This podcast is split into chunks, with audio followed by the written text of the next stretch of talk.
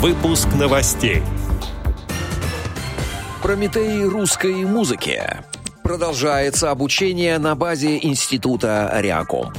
Далее об этом подробно в студии Алишер Канаев. Здравствуйте. Здравствуйте.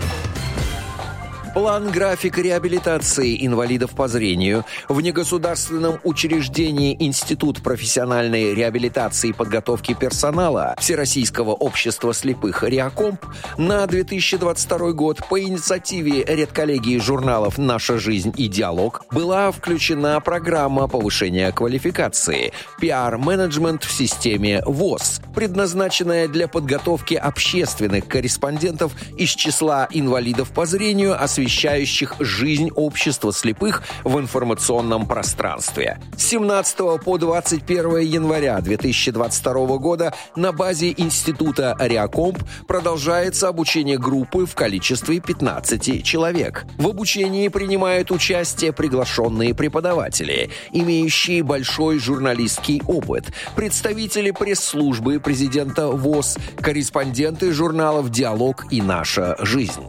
В программу включены выездные занятия на ООО «ИПТК Логос ВОЗ». Завершится обучение итоговой аттестацией, где слушатели представят свои работы. По окончании обучения будут выданы удостоверения о повышении квалификации и сертификаты.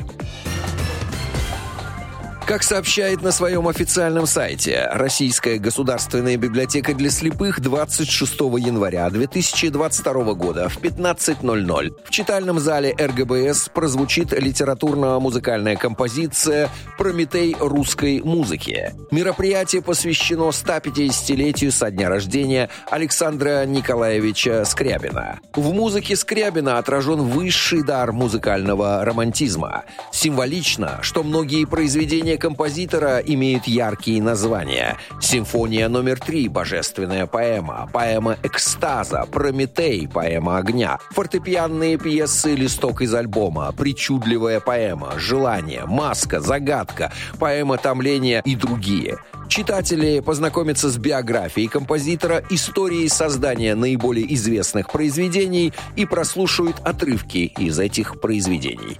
Отдел новостей «Радио ВОЗ» приглашает к сотрудничеству региональной организации. Наш адрес новости собака радиовоз.ру. В студии был Алишер Канаев. До встречи на «Радио ВОЗ».